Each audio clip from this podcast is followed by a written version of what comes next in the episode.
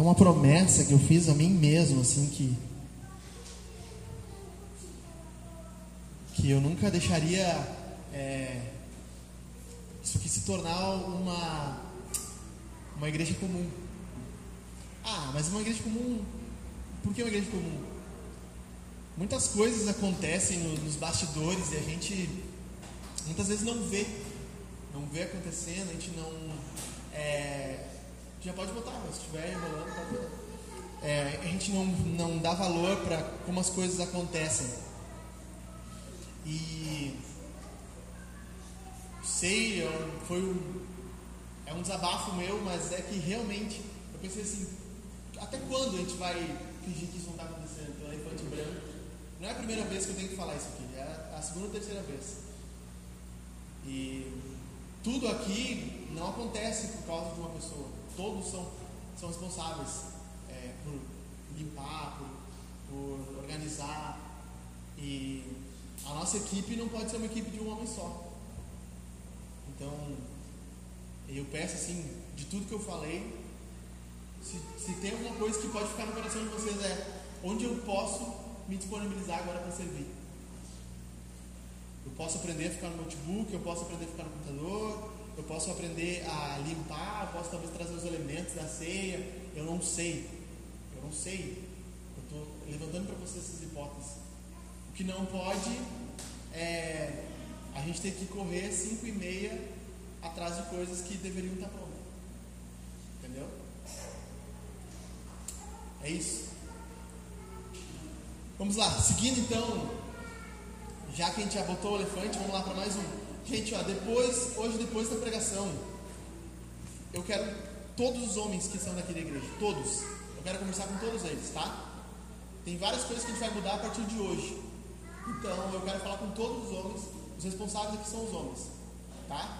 Então, depois da pregação, eu quero falar com vocês. Já sabem. A gente vai conversar, a gente vai conversar sério sobre algumas coisas, tá bom? Uh, vou tirar isso aqui. O bom desse clima chato é que eu sei que vocês vão ficar bem quietinhos prestando atenção no que eu vou falar. Então, eu consegui. Antes de liberar as crianças, eu quero falar de novo com os pais, tá? É, o culto infantil é destinado, a gente oferece, ele é, um, ele é como se fosse um plus, tá? Não é obrigatório, se você não quiser, você não tem obrigatoriedade de levar o seu filho. Mas se você gosta, você acha legal, beleza, a gente está oferecendo esse serviço para você. A sala de trás está sendo preparada para que a gente possa atender outras crianças também. Mas eu preciso dizer uma coisa. Ontem eu, eu, eu, eu, vi, já tinha percebido outras vezes. O culto infantil, ontem, no week passado, já, já tinha percebido outras vezes. O culto infantil, gente, é para as crianças, tá? Deixando bem claro. O ponto principal do que a gente faz aqui é pregar o Evangelho. E eu quero todos os adultos aqui. Todos. Todos. Se não dá, se a, se a criança não consegue ficar, não tem problema. Então, deixa contigo. Mas eu quero todo mundo aqui. Essa série que a gente tá, vai começar aqui é uma série séria. Tudo que a gente faz aqui é sério, tá? Tudo que a gente faz aqui é sério. Mas essa série eu quero que todos tenham prestando atenção. Todos, tá bom? A gente vai falar sobre a igreja de Jesus. A igreja que Jesus morreu para comprar com o sangue dele. Isso aqui é importante. Eu preciso que vocês entendam isso. Isso é importante. Então, assim, a gente vai liberar as crianças agora. Se a gente vai. vai ter uma coisa? Esqueci? Então, as crianças que querem ir para o cultinho, que os pais querem deixar vir, pode deixar vir. E no final do culto eu quero conversar com os pais sobre, com os homens sobre isso aí. Tá? A gente vai mudar algumas coisas. A gente vai começar a mudar algumas coisas. Tem coisas que a gente não vai deixar mais acontecer. As crianças, vamos lá, vamos orar por elas.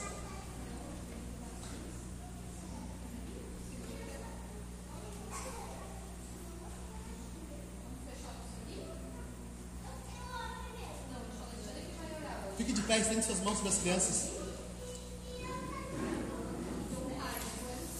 Vamos orar por elas.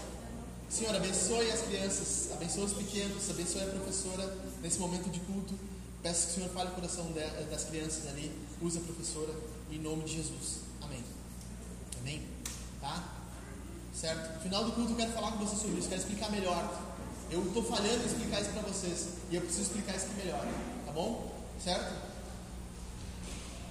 Perdoe a minha a minha seriedade nesse assunto aqui, porque isso aqui está me consumindo também. Outra coisa que está me consumindo. E eu não quero morrer com 30 anos, tá bom?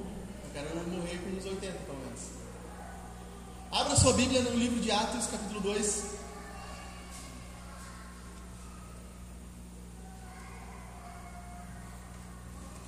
Não tem problema, eu já falei, não tem problema se a criança chorar, isso faz parte. Eu tenho certeza que Jesus estava pregando e as crianças estavam correndo. Tenho certeza. Se você não consegue aguentar uma criança chorando, você é um idiota, você não tem que estar aqui, você tem que ir embora. Entendeu? A igreja é para as crianças também. Então, se a criança chorar, se ela gritar, se ela correr, faz parte do culto. Tá bom? Vamos lá. Vamos abrir em Atos capítulo 2.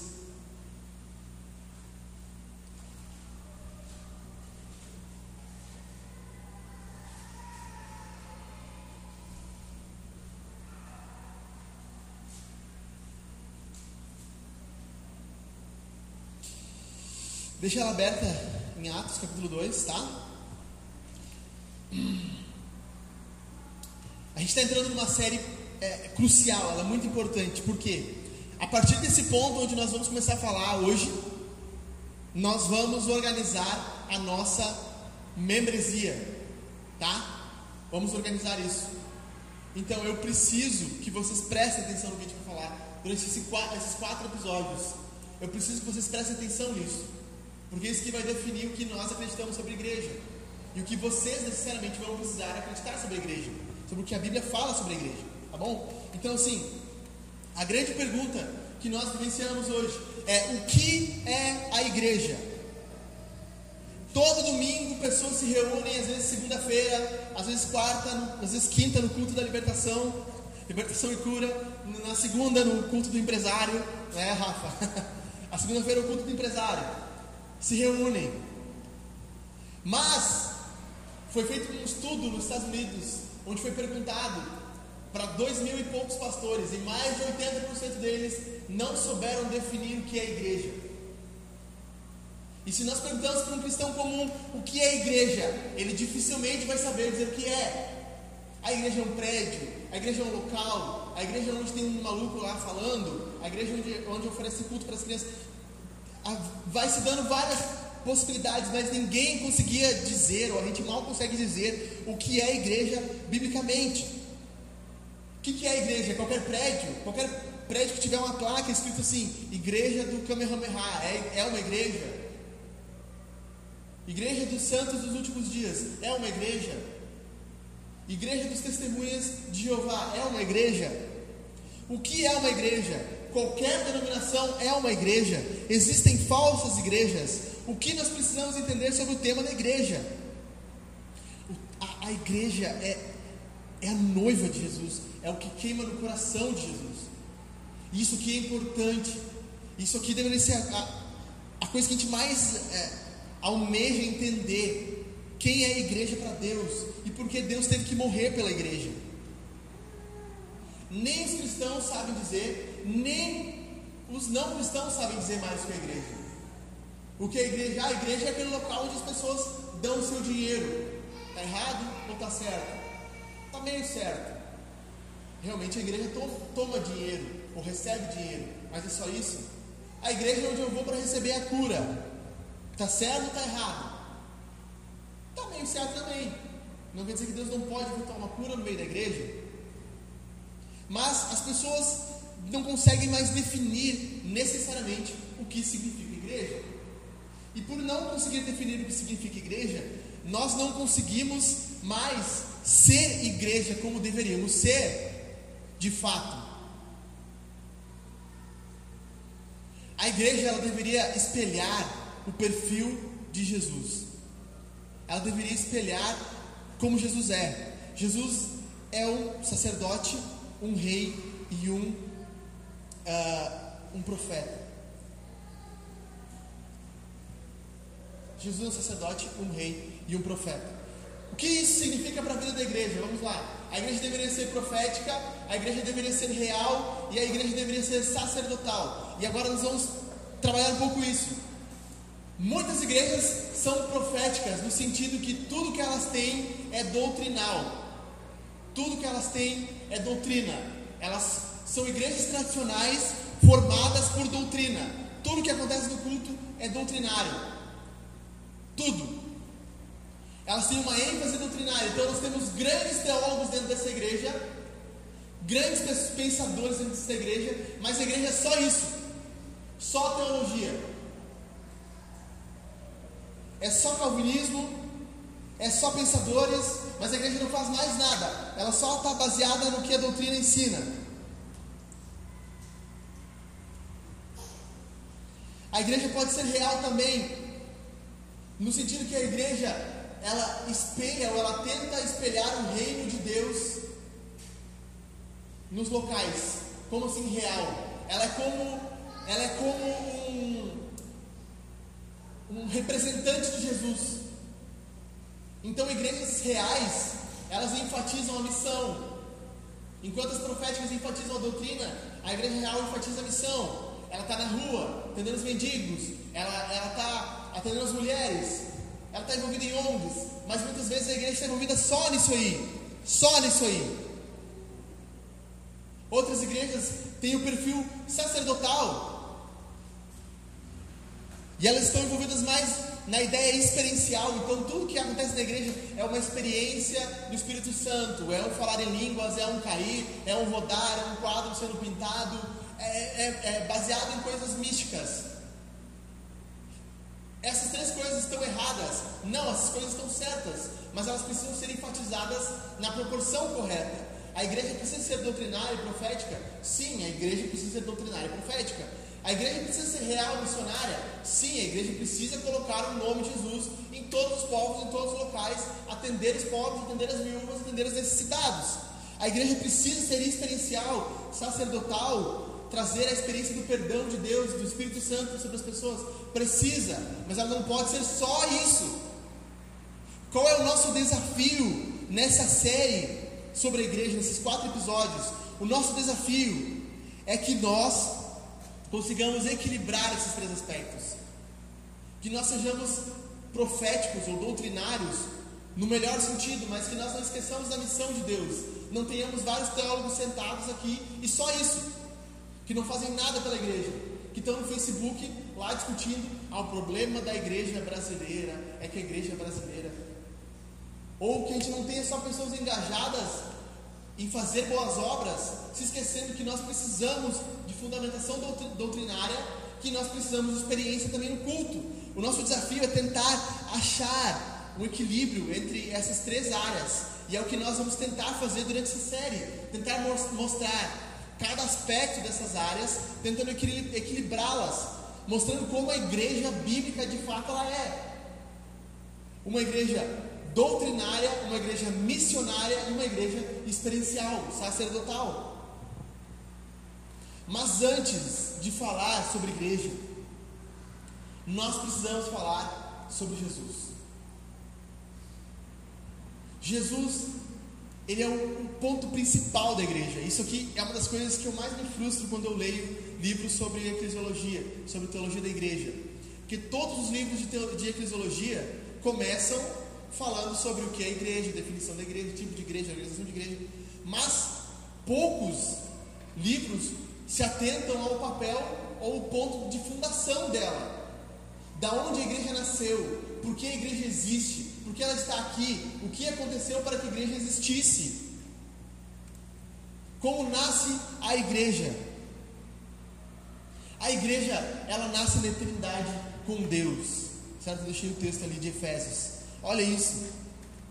Antes da, antes da fundação do mundo, Deus nos escolheu nele para sermos santos e irrepreensíveis diante dele. Em amor nos predestinou para ele, para sermos adotados como filhos por meio de Jesus Cristo segundo o propósito da sua vontade, para o louvor da glória de sua graça, que ele concedeu gratuitamente no amado. Ou seja, onde nasce, isso aqui é, isso aqui é doido, porque Paulo começa a falar aqui sobre a Trindade, sobre Deus Pai, na eternidade elegendo homens. Deus Filho no tempo presente morrendo por homens. E Deus Espírito Santo fazendo que essa obra seja aplicada. Então, onde nasce a igreja? Nasce conosco aqui, nasce com, com, com, a nossa vontade aqui. A igreja nasce no coração de Deus na eternidade. Deus imaginou, planejou, projetou a igreja na eternidade. A igreja só existe porque Deus fez isso. A igreja é, é um reflexo, escute isso aqui. Porque nós colocamos o nome dessa série de comunidade. E porque a igreja, basicamente, eu vou explicar para vocês depois isso, significa comunidade. Porque Deus, na eternidade, vivia em uma comunidade. Deus Pai, Deus Filho e Deus Espírito Santo estavam na eternidade vivendo em unidade como uma comunidade. A igreja nasce do coração de Deus quando Deus olha para Deus Filho no momento da eternidade e diz: Filho, eu amo aquelas pessoas, por isso morra por elas. E o filho alegremente, alegremente diz: Sim, Pai, eu morrerei por elas. E o Espírito Santo alegremente diz: Sim, Deus Pai, eu chamarei eles eficazmente para ti.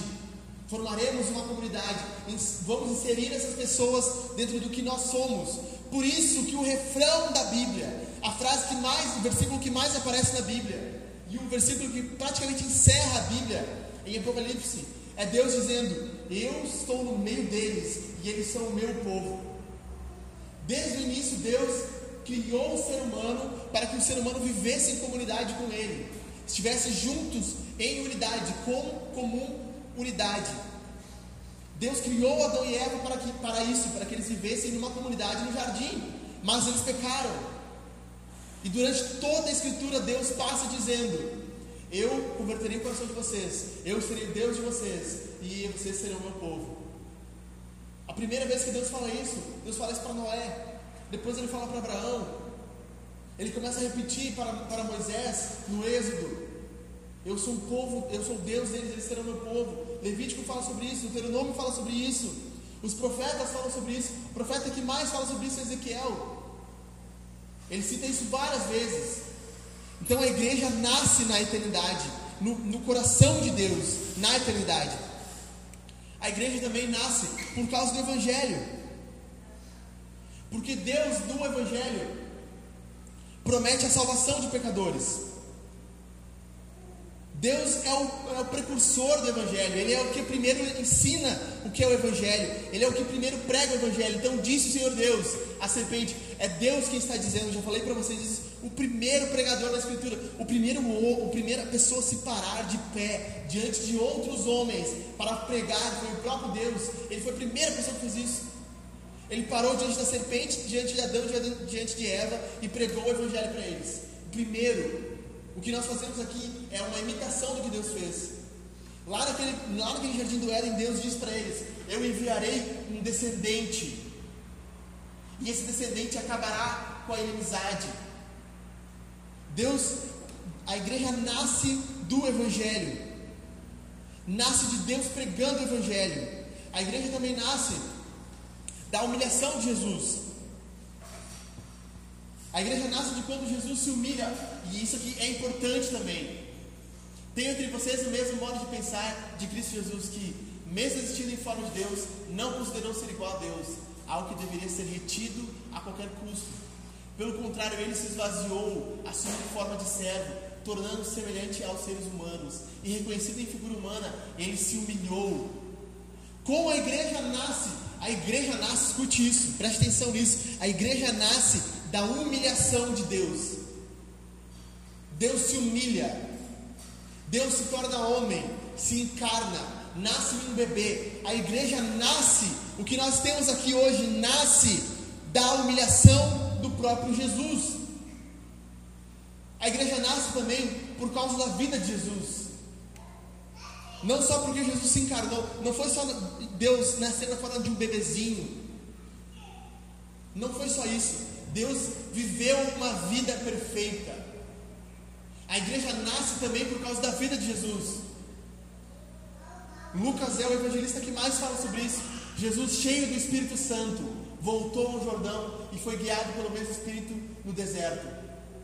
Foi guiado pelo mesmo Espírito no deserto. O Evangelho de, de, Lucas é cheio disso. Então Jesus, cheio do Espírito Santo, expulsou um demônio. Então Jesus, cheio do Espírito Santo, se levantou e pregou. Então Jesus, cheio do Espírito Santo, curou. Então Jesus olhou para ele, cheio do Espírito Santo, e disse: Afasta-te. O Evangelho de Lucas mostra o Jesus mais humano de todos os evangelhos. E mostra Jesus cheio do Espírito Santo. Então Jesus, a igreja nasce com o Evangelho sendo pregado por Deus. A igreja nasce também com Jesus se humilhando. A igreja nasce com Jesus vivendo no poder do Espírito Santo. Jesus foi, foi o homem que mais viveu no poder do Espírito Santo. O homem que mais viveu no poder do Espírito Santo. A igreja nasce porque Jesus decidiu não usar a sua deidade quando curava homens, mas decidiu ser cheio do Espírito Santo para que o Espírito Santo curasse através dele. Eu sei que isso parece confuso, sei que parece louco, mas é assim que a Bíblia diz. E a igreja nasce por causa da vida missional de Jesus.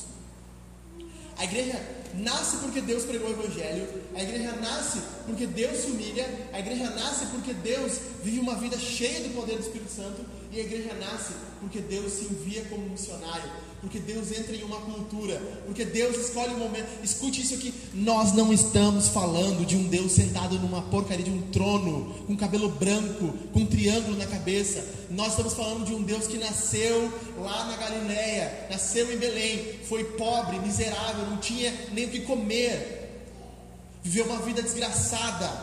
Foi um homem de dores. Nós estamos falando de um Deus que se tornou um judeu, que foi circuncidado, que com oito dias teve que sofrer quando cortaram o prepúcio, a pele do pênis dele. Com oito dias ele já teve que saber o que era sofrimento. Que durante 30 anos ou 25 anos trabalhou sendo um marceneiro, trabalhou com a madeira. Toda vez que ele botava um prego na cadeira do seu José, ele lembrava dos pregos que seriam atravessados na mão dele. Toda vez que ele pegava um martelo para arrumar uma cadeira, ele lembrava que as mãos dele seriam furadas pelo martelo. Toda vez que ele pegava um tronco de madeira nas costas, dizia: Pai, está aqui o tronco para nós construirmos uma mesa.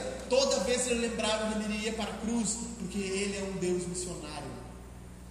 Ele não é um Deus de discursos. Ele não é um Deus que fica falando. Ele é um Deus que vai e faz. Ele entra na cultura. Ele se torna um judeu. Ele nasce como, como um bebê. João 3,16 diz isso. Porque Deus amou o mundo de tal maneira que deu, algumas, algumas versões vão dizer assim, que enviou o seu filho. O Evangelho de João diz que Jesus foi enviado 39 vezes.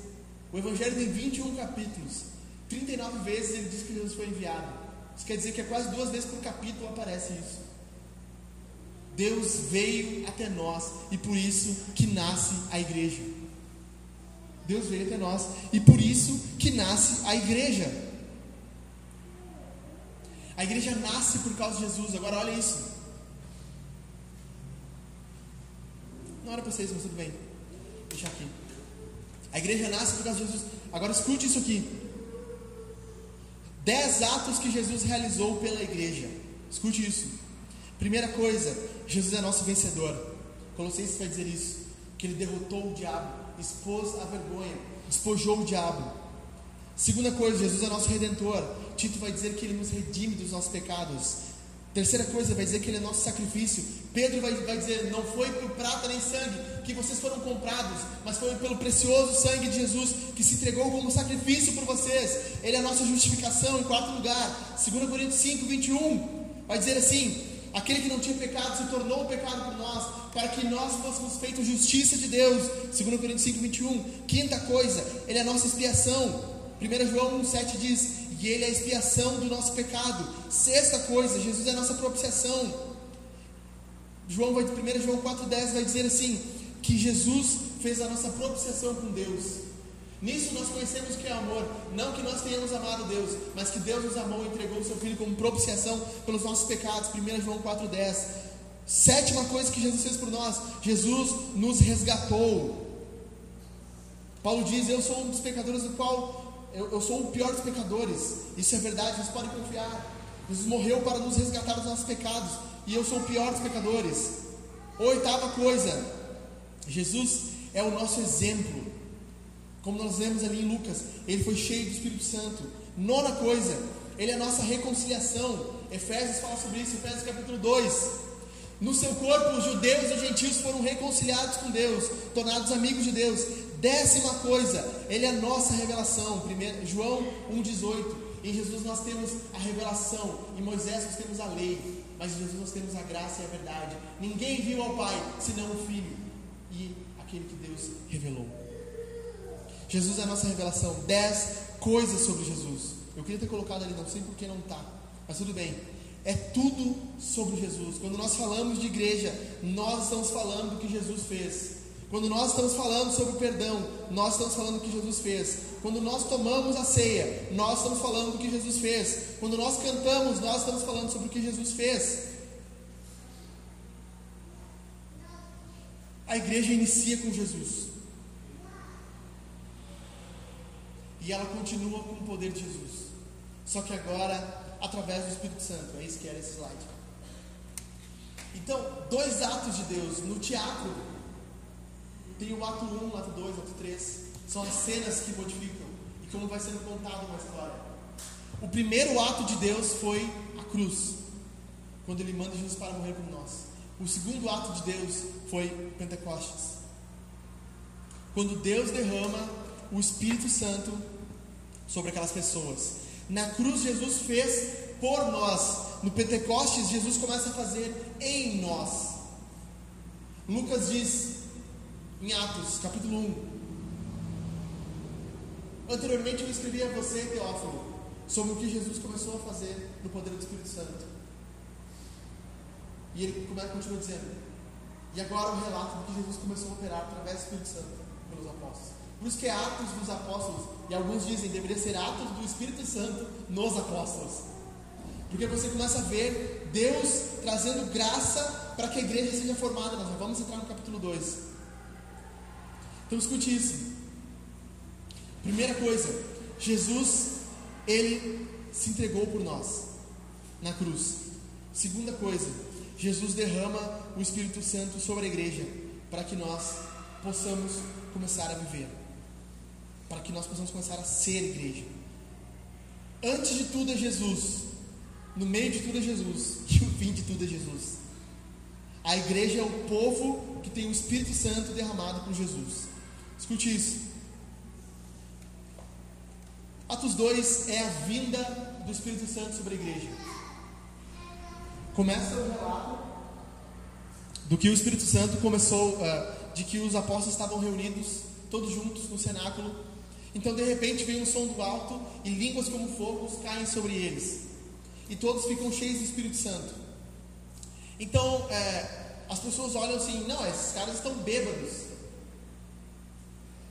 E Pedro diz assim: não, isso que vocês estão vendo não é, não é álcool, não é feito de álcool sobre essas pessoas. O que vocês estão vendo é aquilo que foi prometido por Deus no profeta. Então olha para o versículo 22. Como a igreja nasce, como a igreja começa, começa a surgir a semente da igreja, como uma igreja deveria nascer. Versículo 22. Pedro começa dizendo assim: Israelitas, escutem o que eu vou dizer. Olha onde Pedro começa. Pedro poderia começar assim: se juntem a uma igreja bonitinha, com ar-condicionado, com um sofazinho, com um bom serviço, um bom estacionamento. Mas Pedro começa assim: escutem o que eu vou dizer. Versículo 22. Jesus, o Nazareno, a primeira palavra que ele usa, Jesus. Homem aprovado por Deus diante de vocês com milagres, prodígios e sinais, os quais o próprio Deus realizou entre vocês por meio dele. Como vocês mesmos sabem, a este, conforme o, pleno determin... o plano determinado e a presciência de Deus, vocês mataram, crucificando por meio de homens maus Porém, Deus o ressuscitou, livrando da agonia da morte, porque não era possível que ele fosse retido por ela. Porque Davi fala a respeito dele, dizendo: Eu sempre vi o Senhor diante de mim, porque ele está à minha direita, para que eu não seja abalado. Por isso, o meu coração se alegra e a minha língua exulta. Além disso, também a minha própria carne repousará em esperança porque não deixarás a minha alma na morte, nem permitirás que o teu santo veja corrupção. Fizeste-me conhecer os caminhos da vida, e me encherás de alegria na tua presença. 29. Irmãos, permitam-me falar claramente a respeito do patriarca Davi. Ele morreu e foi sepultado. E o seu túmulo permanece entre nós até hoje. Sendo, pois, profeta, e sabendo que Deus lhe havia jurado que um dos seus descendentes se sentaria no trono, prevendo isso, referiu-se à ressurreição de Cristo, que nem foi deixado na morte, nem o seu corpo experimentou corrupção. Deus ressuscitou esse Jesus, e disto todos nós somos testemunhas. Exaltado, pois, à direita de Deus, tendo recebido do Pai a promessa do Espírito Santo, derramou isso que vocês estão vendo e ouvindo, porque Davi não subiu aos céus, mas ele mesmo afirma: Disse o Senhor ao meu Senhor: Senta-te à minha direita, até que eu ponha os seus inimigos por estrada dos seus pés. Portanto, toda a casa de Israel esteja absolutamente certa que esse Jesus, o qual vocês crucificaram, Deus fez Senhor e Cristo. Por onde começa a primeira pregação da igreja de Jerusalém? Jesus. Começa pelo Evangelho. Começa por Pedro dizendo: O que Deus fez foi o seguinte: Ele mandou um homem cheio do Espírito Santo, um homem que viveu, fez milagres, mas homens maus crucificaram. Mas ele não ficou morto, ele ressurgiu, está ressuscitado. E esse, esse Cristo que foi morto por vocês, ele é o Senhor de tudo. Eu sempre falo para vocês: o Evangelho é uma notícia. O Evangelho não é ah, você tem que ser bom, você tem que fazer coisas boas, você tem que dar o seu dízimo. Não, o Evangelho é uma notícia. Pedro começa anunciando uma notícia, dizendo para eles o que aconteceu. Aconteceu o seguinte: Jesus veio por vocês, morreu e ressuscitou, e está no trono, reinando em glória. Essa é a mensagem do Evangelho, é essa mensagem que é o fundamento da igreja, é essa mensagem que inicia a igreja. E a igreja precisa responder a isso. E olha só, o evangelho que Deus fez por nós, tudo que Deus fez por nós. Segunda coisa, o evangelho, o resultado do evangelho é, olha a resposta desses caras aqui, versículo 37. Quando ouviram isso, ficaram muito comovidos e perguntaram a Pedro e aos demais apóstolos: O que faremos, irmãos? Eles queriam responder a mensagem. Eles queriam fazer alguma coisa. Alguma coisa tinha que acontecer. Jesus morreu e ressuscitou por nós. Alguma coisa tem que acontecer. Alguma coisa nesse teu coraçãozinho tem que mudar. O teu orgulho, a tua falta de fé, a tua falta de confiança, a tua confiança em si mesmo, a tua falta de humildade, ela tem que mudar. Esses caras ouvem isso e assim: o que, que nós faremos? E às vezes nós falamos do Evangelho e a gente fica assim: ah, que legal. Os caras responderam a isso. E Pedro diz para eles: respondeu versículo 38: Arrependam-se cada um de vocês e sejam batizados em nome de Jesus Cristo para a remissão dos seus pecados, e vocês receberão o dom do Espírito Santo, porque a promessa é para vocês, para os seus filhos e para todos que ainda estão longe, isso é para nós, para todos aqueles que, para todos aqueles que o Senhor nosso Deus chamar. Com muitas outras palavras, deu testemunho e exortava, dizendo: Salve-se dessa geração perversa. Então os que aceitaram a palavra de Pedro foram batizados, havendo um acréscimo naquele dia de 3 mil pessoas. 3 mil pessoas. Qual deveria ser a nossa resposta ao Evangelho? Primeira resposta que nós esperamos de uma pessoa que ouviu o Evangelho e entendeu: ela quer ser batizada, ela quer colocar no Senhor Jesus toda essa esperança. Ela quer na frente de outras pessoas ser mergulhada e dizer: agora eu sigo a Jesus. Eu vou explicar um pouco mais sobre o que é batismo e o que é ceia no terceiro sermão. Ela quer, ela quer, ela quer testemunhar, ela quer que as pessoas vejam que ela agora está se, se identificando com Jesus. Ela está dizendo: esse Nazareno foi morto, foi enterrado e ressurgiu dos mortos. Sim, sim, foi isso que aconteceu. Então eu também quero. Então nós vamos te derrubar na água. E quando você ressurgir da água, vai ser um sinal que você morreu com Cristo e ressuscitou com Cristo. Paulo ensina em Romanos 6 isso. A primeira resposta que se espera de alguém que ouviu o Evangelho e entendeu é querer ser batizado. A igreja nasce com a resposta ao Evangelho. A segunda resposta que se espera de crentes conhecem a Jesus é que eles vivam uma vida empoderada pelo Espírito Santo. Olha, o, o fim desse capítulo é demais. Eu não sei, eu não sei como está de vocês, mas a minha está assim: como viviam os convertidos? Alguém tem outro título aí? Subtítulo? Nossa! Esse aí, comunidade dos novos. Também? Comunidade dos novos convertidos. Olha isso, cara. Olha isso. Olha o que eles faziam: perseveravam na doutrina dos apóstolos e na comunhão, no partir do pão e nas orações. Em cada alma havia temor. Muitos prodígios e sinais eram feitos por meio dos apóstolos. Todos os que criam estavam juntos e tinham tudo em comum. Vendiam suas propriedades e bens, distribuindo o produto entre todos, à medida que alguém tinha necessidade. Desculpa. Diariamente perseveravam unânimes no templo, partiam o pão de casa em casa e tomavam suas refeições com alegria e singeleza de coração, louvando a Deus e contando com a simpatia de todo o povo. Enquanto isso, o Senhor acrescentava dia a dia os que iam sendo salvos. Eles tinham uma nova forma de viver. Agora, esses homens que tinham vindo para Jerusalém por causa da Páscoa, agora eles tinham uma outra forma de viver. Eles perseveravam na doutrina dos apóstolos, eles tinham doutrina, eles tinham comunhão no partir do pão, eles oravam juntos, eles também comiam juntos, tinham uma vida em comum, eles vendiam os bens e distribuíam uns para os outros. Que loucura é isso! Se tinha alguém necessitado no meio deles, eles davam um jeito de ajudar aquela pessoa.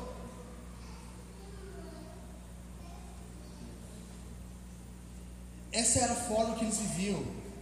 Eu acho que não tem ninguém que resumiu isso melhor do que o Driscoll. Driscoll, cara, São Driscoll, olha a foto dele. Só a fotinha dele ele parado já vale. Olha isso. As pessoas regeneradas são repetidamente mencionadas ao longo do Novo Testamento como novas pessoas com nova identidade, novamente, novos desejos, novas emoções, novo poder, nova esperança, nova alegria, novo amor, nova paixão e nova liberdade para viver uma nova, uma vida nova. Portanto, pelo poder do Espírito Santo e desejo do coração, vivemos para, como, por e com Jesus Cristo, para a glória de Deus e a nossa alegria. Se você for ler o que Paulo vai, vai ensinando nas suas cartas, ele sempre começa assim: a parte doutrinária, Efésios, por exemplo, ele começa com toda a doutrina, mostrando que, como Deus utilizou isso a partir do capítulo 4 ele começa. Agora vocês sabem que é isso, vivam dessa, dessa, dessa forma. Romanos, até o capítulo 12, Paulo fica falando doutrina, doutrina, doutrina, doutrina, teologia, teologia, teologia. Chega no capítulo 12, ele fala assim: Agora, portanto, vivam como sacrifícios vivos e agradáveis a Deus. Portanto, meu querido, portanto significa com base naquilo que foi falado antes, vivam agora sim. Então, quando nós vemos o que aconteceu na nossa vida através do Evangelho, tem que ter uma forma diferente de viver, uma forma diferente de viver a vida cristã, certo? Isso se chama regeneração, isso se chama o que Deus faz no nosso coração. Quando nós respondemos ativamente ao Evangelho, significa que Deus fez algo no nosso coração, Deus mudou uma coisa no nosso coração. Sabe o que é regeneração? Regeneração é quando a nossa vontade é mudada. Por exemplo, eu não como peixe. Eu praticamente odeio peixe. Mas até uma certa idade eu comia peixe.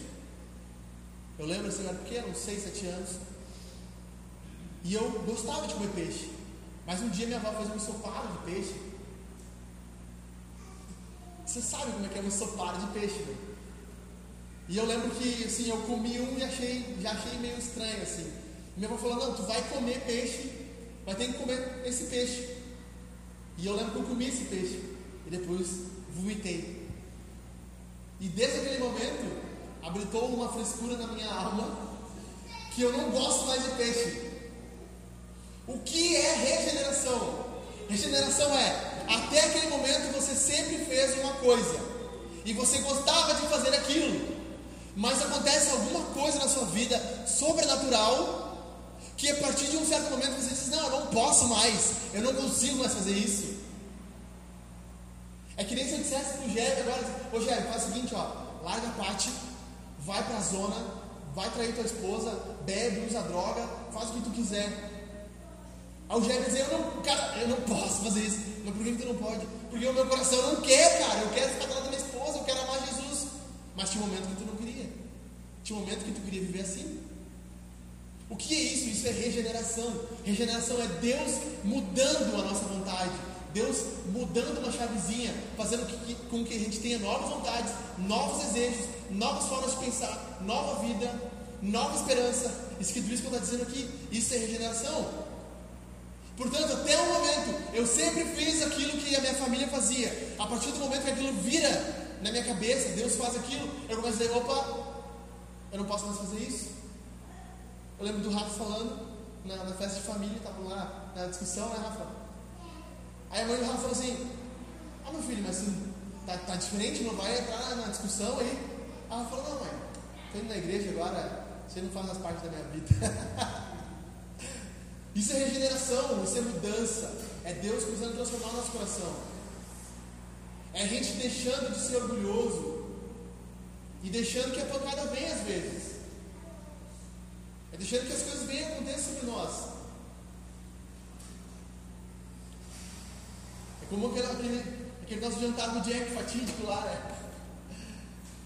Entramos numa discussão lá e discutimos ali.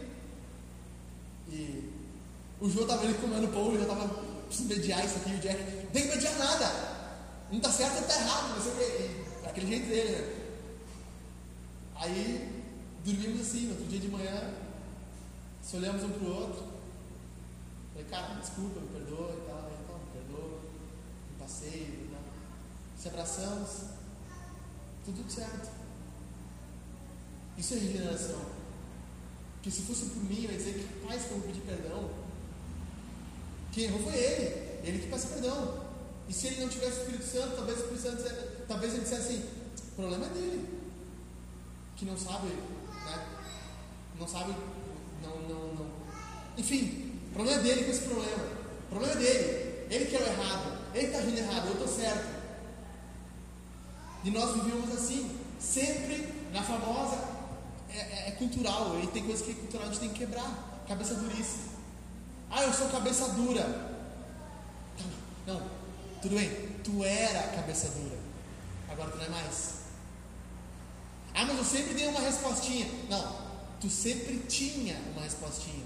Agora tu não tem mais. Agora tu reflete, tu reflete, tu respira e pensa se isso está certo ou se está errado. Isso é regeneração.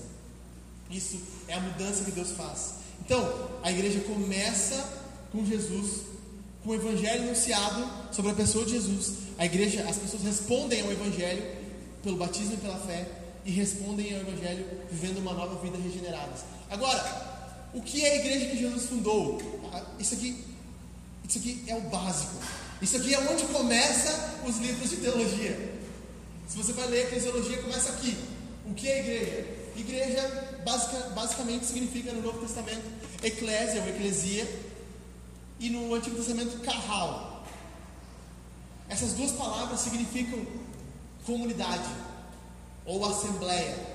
O Google, se tu colocar no teu Google, vai aparecer assim: ó, significado de eclésia, substantivo feminino, assembleia política de cidadãos dos estados da Grécia Antiga, especialmente dos de Atenas, na religião, organização cristã, igreja, etimologia da palavra, eclésia, do grego.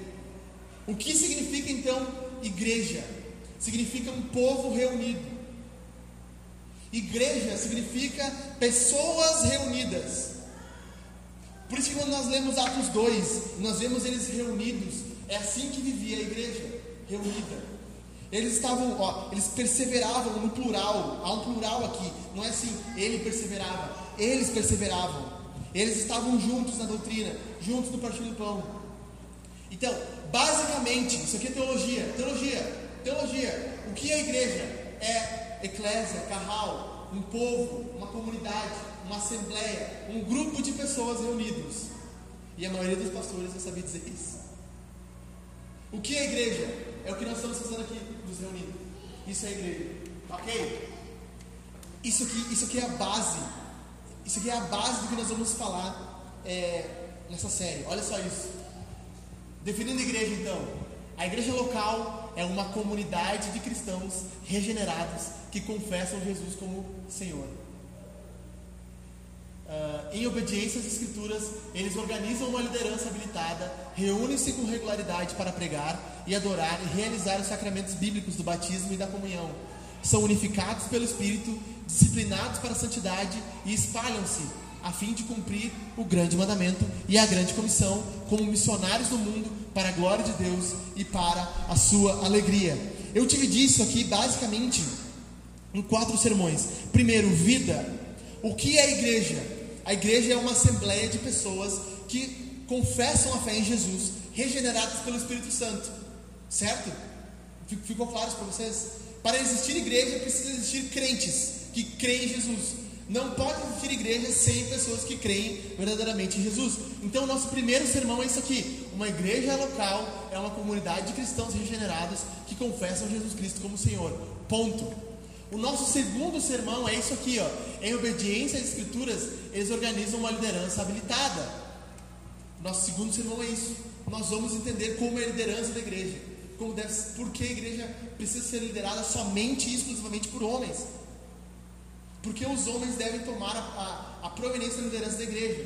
Depois, terceiro sermão, que é o organismo, nós vamos ver que eles se reúnem com regularidade para pregar, adorar, realizar os sacramentos bíblicos do batismo e da comunhão. E no último sermão, nós vamos falar sobre a missão. Qual é a missão da igreja? A igreja está unificada, é, é, a igreja é unificada pelo Espírito, disciplinada para a santidade, e eles espalham-se a fim de cumprirem o grande mandamento e a grande comissão, como missionários do mundo, para a glória de Deus e sua alegria. O último sermão é sobre isso. Certo? Gente, eu estou caminhando para o fim aqui com vocês. Eu quero agora responder cinco perguntas sobre a igreja, tá bom? Cinco perguntas sobre a igreja. Primeira pergunta: qual é a diferença da igreja católica e da igreja protestante? Basicamente, eu coloquei num, num, num quadro para vocês. Igreja católica. A igreja católica diz que a igreja salva. Se você não está na igreja, você não é salvo. Na igreja protestante, só Jesus salva. Nós confessamos que Jesus Cristo é nosso Salvador e por meio dele nós nos unimos à igreja. Nos católicos, o Papa é descendente direto dos apóstolos. O Papa que está hoje sentado lá, ele vem de uma linhagem apostólica. O que, se tu estudar a história da igreja, tu vai ver que não é verdade. Isso não aconteceu.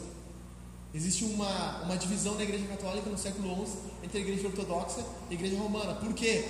Porque a Igreja Ortodoxa dizia que o Papa que descendia dessa linhagem apostólica era um, a Igreja Católica Romana dizia que era outro. Existia ainda uma outra igreja chamada de Copta, que são os egípcios, que ainda tinham uma outra visão sobre quem era o Papa. Então, naquele ano, tinham três papas. Eles fizeram um, um sorteio, brincadeira. Eles se dividiram ali sobre essa questão do Papa. Opa, aqui na igreja protestante, a doutrina é apostólica. A autoridade não é eu. A autoridade é a palavra de Deus. A nossa doutrina é pregada através da Bíblia. A estrutura hierárquica descende de Jesus, que é essa linha uh, apostólica. A estrutura é definida pela Escritura. O que a Escritura diz que é a estrutura da igreja, ela é. Como deve ser formada uma igreja? A Escritura diz por presbíteros, por diáconos e por membros. Nós vamos falar isso semana que vem. A igreja é definida assim. Somente os sacerdotes perdoam. Por isso que você vai até o padre, por isso que vai até o tio da, da Marília lá. O tio da Marília é padre. Você vai no confessionário. Padre, perdoe, porque eu pequei. Eu fiz coisas erradas. Aí o padre diz: cinco Ave Maria, dois Pai Nosso e o Credo. Ore, meu filho, estou te perdoando está perdoado seus pecados. Cumpra a penitência. Na igreja protestante, não. Todo cristão é um sacerdote. Não existe isso de, ah, só o padre pode perdoar. Não. Deus é quem perdoa, mas nós perdoamos uns aos outros. Nós falamos uns aos outros na vida do outro. Você me corrige, eu corrijo você. Eu te perdoo, você me perdoa. Tiago diz: perdoem uns aos outros. E aquele que perdoa um pecado encobre uma multidão de pecados. Segunda pergunta que nós precisamos responder: todas as igrejas são igrejas verdadeiras? O que vocês acham? A resposta é não. Nem todas as igrejas são igrejas verdadeiras, certo? Mas existe dentro da igreja, na teologia principalmente, essa divisão entre igreja visível e igreja e igreja, né? Ficou bom. Igreja invisível. Isso aqui é teologia, mas você vai entender onde eu quero chegar. Para a igreja católica, todos que estão na igreja são salvos, e todos que estão fora da igreja não são salvos. Por isso que alguns estão no purgatório, esperando ser purgados seus pecados, para, para os católicos. Mas a visão reformada, protestante, é que existem uma diferença entre uma igreja que é visível, né, Jéssica? E uma igreja que é invisível. Uma igreja que é universal, de Macedo, não, brincadeira. Uma igreja que engloba todo o universo e outra igreja que é somente local. Uma igreja visível. Como é a igreja visível? A igreja visível, no meio da igreja, existem salvos e perdidos. Eu tenho certeza que no nosso meio hoje tem pessoas que são salvas por Jesus. E eu tenho certeza que aqui no nosso meio hoje tem pessoas que possivelmente vão para o inferno.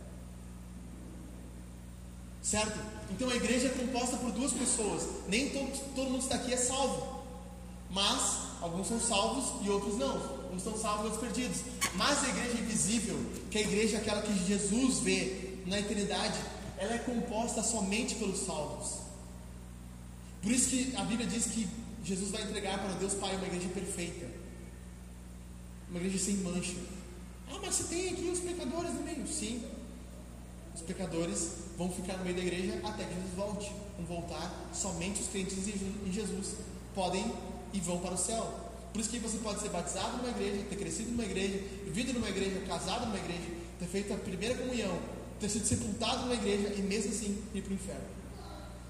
Certo? Segunda coisa, a igreja visível é feita por pessoas vivas, pessoas que nós vemos, mas a igreja invisível é feita por pessoas mortas e vivas em Jesus.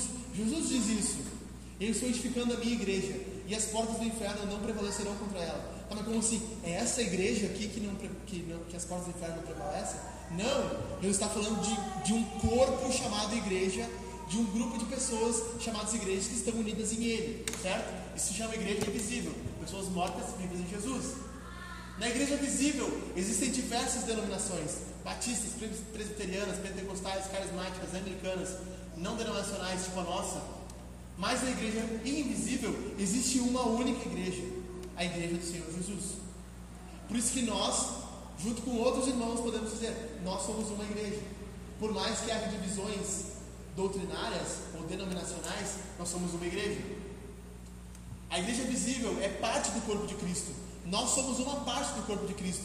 Hoje, em vários locais está de lajado, outra parte do corpo de Cristo está reunida. Mas a igreja invisível é todo o corpo de Cristo. A igreja visível, existem diferentes tipos de governo. Tem alguns governos até meio estranhos, por exemplo, pastoras, meio bizarros, tudo bem? É, então existem vários tipos, vários tipos de governos: presbiteral, diaconal, congregacional, democrático. Sempre, eu sempre digo, a igreja que tem trabalha com a democracia no meio tem uma coisa estranha, né? Porque democracia, se fosse bom, não começava com demo. um troço meio bizarro, né? tudo bom. Então, existem várias formas de governo, mas na igreja invisível só existe uma forma de governo. Cristo é o cabeça da igreja. Certo? Na igreja visível, os, os, os ritos são ministrados. Nós ministramos a ceia e o batismo, mas na igreja, na igreja invisível, os ritos são cumpridos. A comunhão com o Senhor Jesus é cumprida. O batismo é cumprido nele, na pessoa dele. Aqui nós só imitamos. Terceira pergunta que nós vamos responder: Eu posso ser igreja sozinho? A resposta é não. Será que vocês não sabem que o corpo de vocês, aí é o plural, o corpo de vocês é o santuário do Espírito Santo, que está em vocês, que vocês receberam de Deus, e que vocês não pertencem a vocês mesmos? A maioria das pessoas que dizem assim: ah, não, eu sou igreja, é porque eles dizem assim: ao meu corpo é o templo do Espírito Santo. Não. O templo do Espírito Santo é a igreja. É quando nós estamos reunidos. Nós somos o templo do Espírito Santo. Aí eles dizem assim, não, mas Jesus disse lá, ó, porque onde estiverem dois ou três reunidos em meu nome, ali eu estou no meio deles. Isso aqui é o clássico, né? Aí tu pega aquele dia que a igreja está vazia, né, o Édico? É, só tem duas pessoas e tu abre e diz assim, ah, meus irmãos, aqui ó, onde tem dois ou três reunidos, Jesus está ali, só para consolar, né? Começa aquela, aquela Hello darkness, my old friend. O cara chorando ali.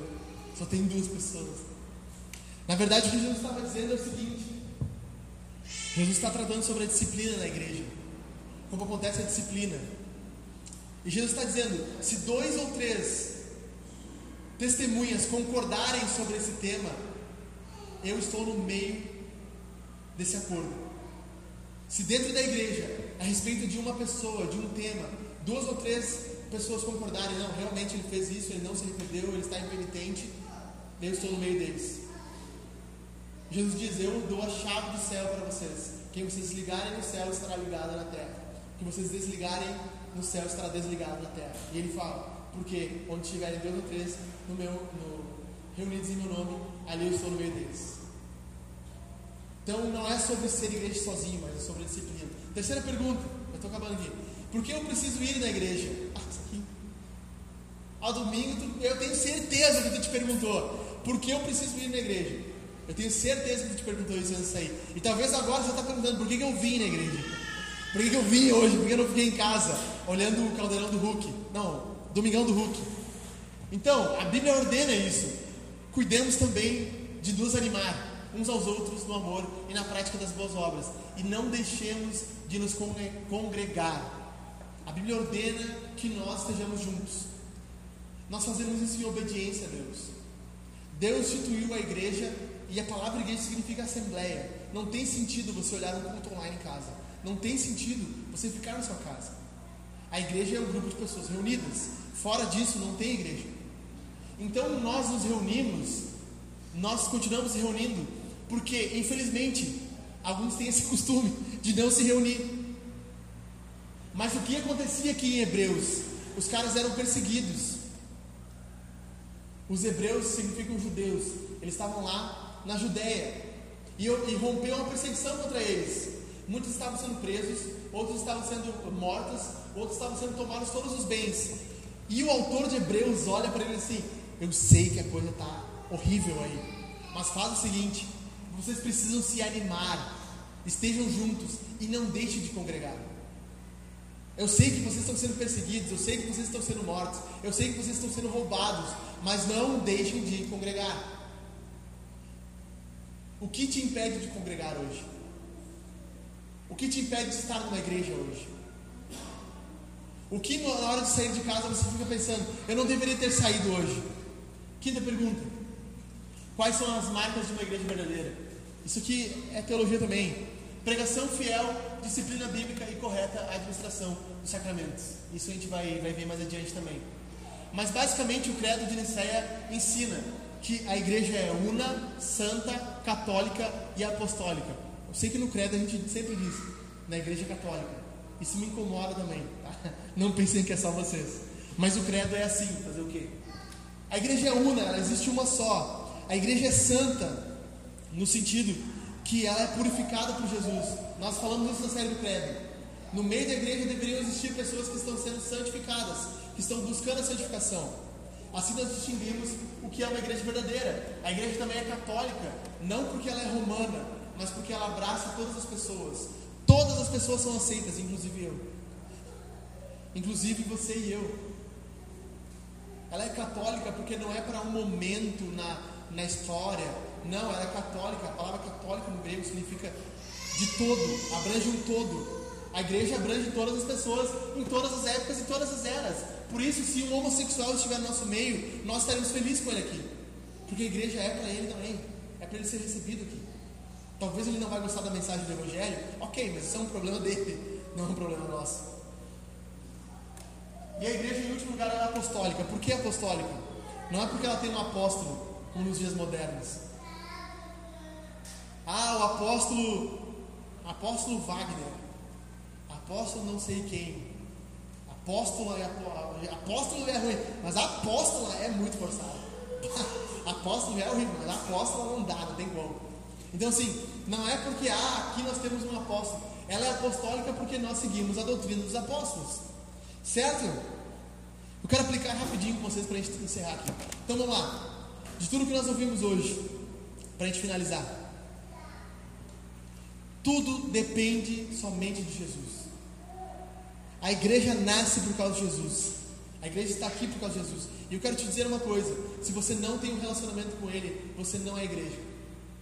Se o seu coração não foi regenerado, você não faz parte da igreja. Você não pode ser um cristão se você não está ligado a Jesus. Se você não está em primeiro lugar em comunhão com Jesus. Por isso hoje, se você não crê em Jesus, confesse de todo o coração que Jesus Cristo é teu Senhor. Se una a Ele Responda ao Evangelho com batismo e com fé. E comece a viver uma nova vida em Jesus. A igreja nasce no coração de Jesus, na eternidade. Jesus morreu pela igreja, viveu pela igreja. Jesus é o plantador da igreja. Isso aqui é o mais louco. Jesus é o plantador da igreja, ele que inicia a igreja com 12 caras. Jesus é o pastor da igreja. Jesus é o cabeça da igreja. Jesus é quem cuida da igreja. E Jesus é quem fecha igrejas. Apocalipse diz isso. Se você não se arrepender, eu vou retirar seu candelabro. Jesus é tudo na igreja. Segunda coisa, nós precisamos mudar o nosso pensamento sobre a igreja. Corrija sua mente sobre a igreja. Ou, que nem eu escrevi, cinco coisas que o diabo quer que você pense sobre a igreja. Certo? Nós precisamos mudar a nossa mente sobre a igreja. Olha só isso, presta atenção nisso aqui na, na aplicação para encerrar. Primeira coisa que o diabo quer que você pense sobre a igreja: o diabo quer que você pense que a igreja é desnecessária, que estar aqui é desnecessário, que tolerar o seu irmão é desnecessário, que ofertar e amar é desnecessário. Isso é um pensamento diabólico, é isso que o diabo quer para você. Essa noite, se você está pensando assim, saiba que você está ouvindo a voz do diabo.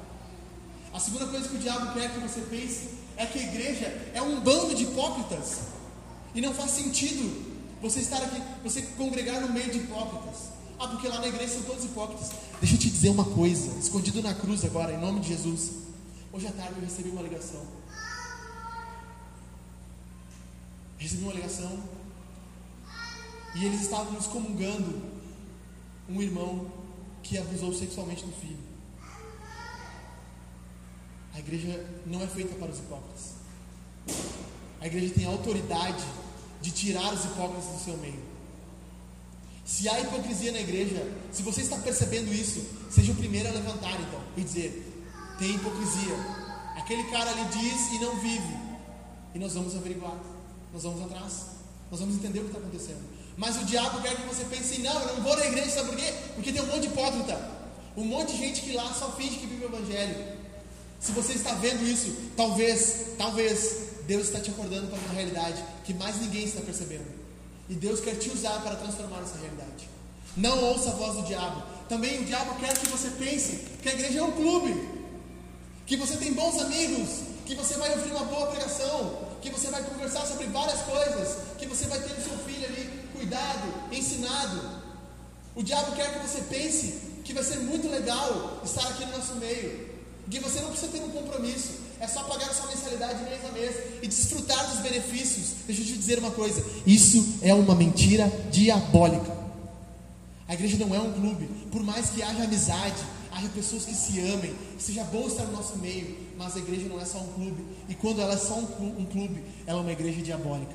Quarta coisa que o diabo quer que você pense sobre a igreja é que ir na igreja é só um ritual dominical, um ritual de domingo. Estar aqui faz parte da vida cristã. O diabo quer que você pense que isso aqui é uma coisa comum, normal.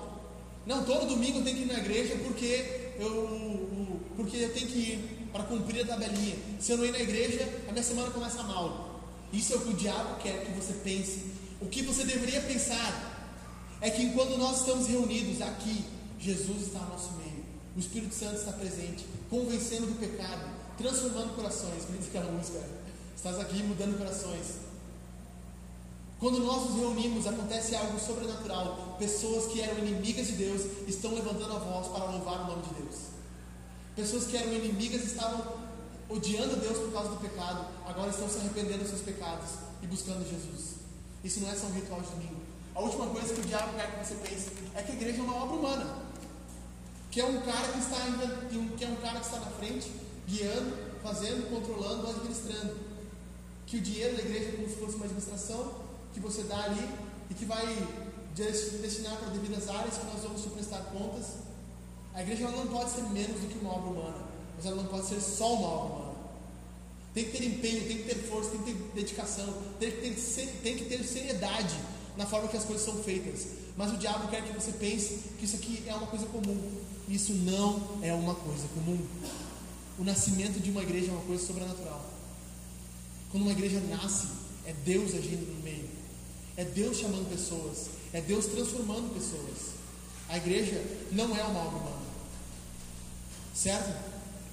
A última coisa, para nós encerrarmos de vez. O que você faria pela igreja? Deixa eu te dizer. Deixa eu te dizer o que Jesus fez pela igreja. Ele deu o seu sangue. Ele morreu. As pessoas que estão na sua frente, ao seu lado, atrás de você, são pessoas compradas pelo sangue de Jesus. Jesus não poupou esforços para morrer por elas. E você quer desistir dos seus irmãos? Você quer abandoná-los? Porque surgiu uma dificuldade, agora você não quer mais. Você entendeu que Deus morreu pela igreja? O que você faria pela igreja? Na vida de um irmão seu que está passando por problemas, o que você faria por ele? Deus morreu por ele. Seria muito você ajudá-lo financeiramente. Seria muito você perguntar como ele está. Seria muito você perdoar ele pelo erro. Seria muito você pedir perdão. Jesus morreu pela igreja. Seria muito você ajudar na gasolina daquele que te dá carona. Seria muito você ofertar um livro para que aquela pessoa tenha melhor conhecimento teológico. Seria muito você se importar com ela e dizer assim, ó, cara, nós precisamos mudar isso na sua vida, está errado. Nós somos muito egoístas. Nós olhamos só para nós mesmos. Nós só queremos ser servidos. Nós não queremos nos envolver com a igreja. E deixa eu te dizer uma coisa: quem não serve, quem não vem para a igreja para servir, não serve para estar na igreja.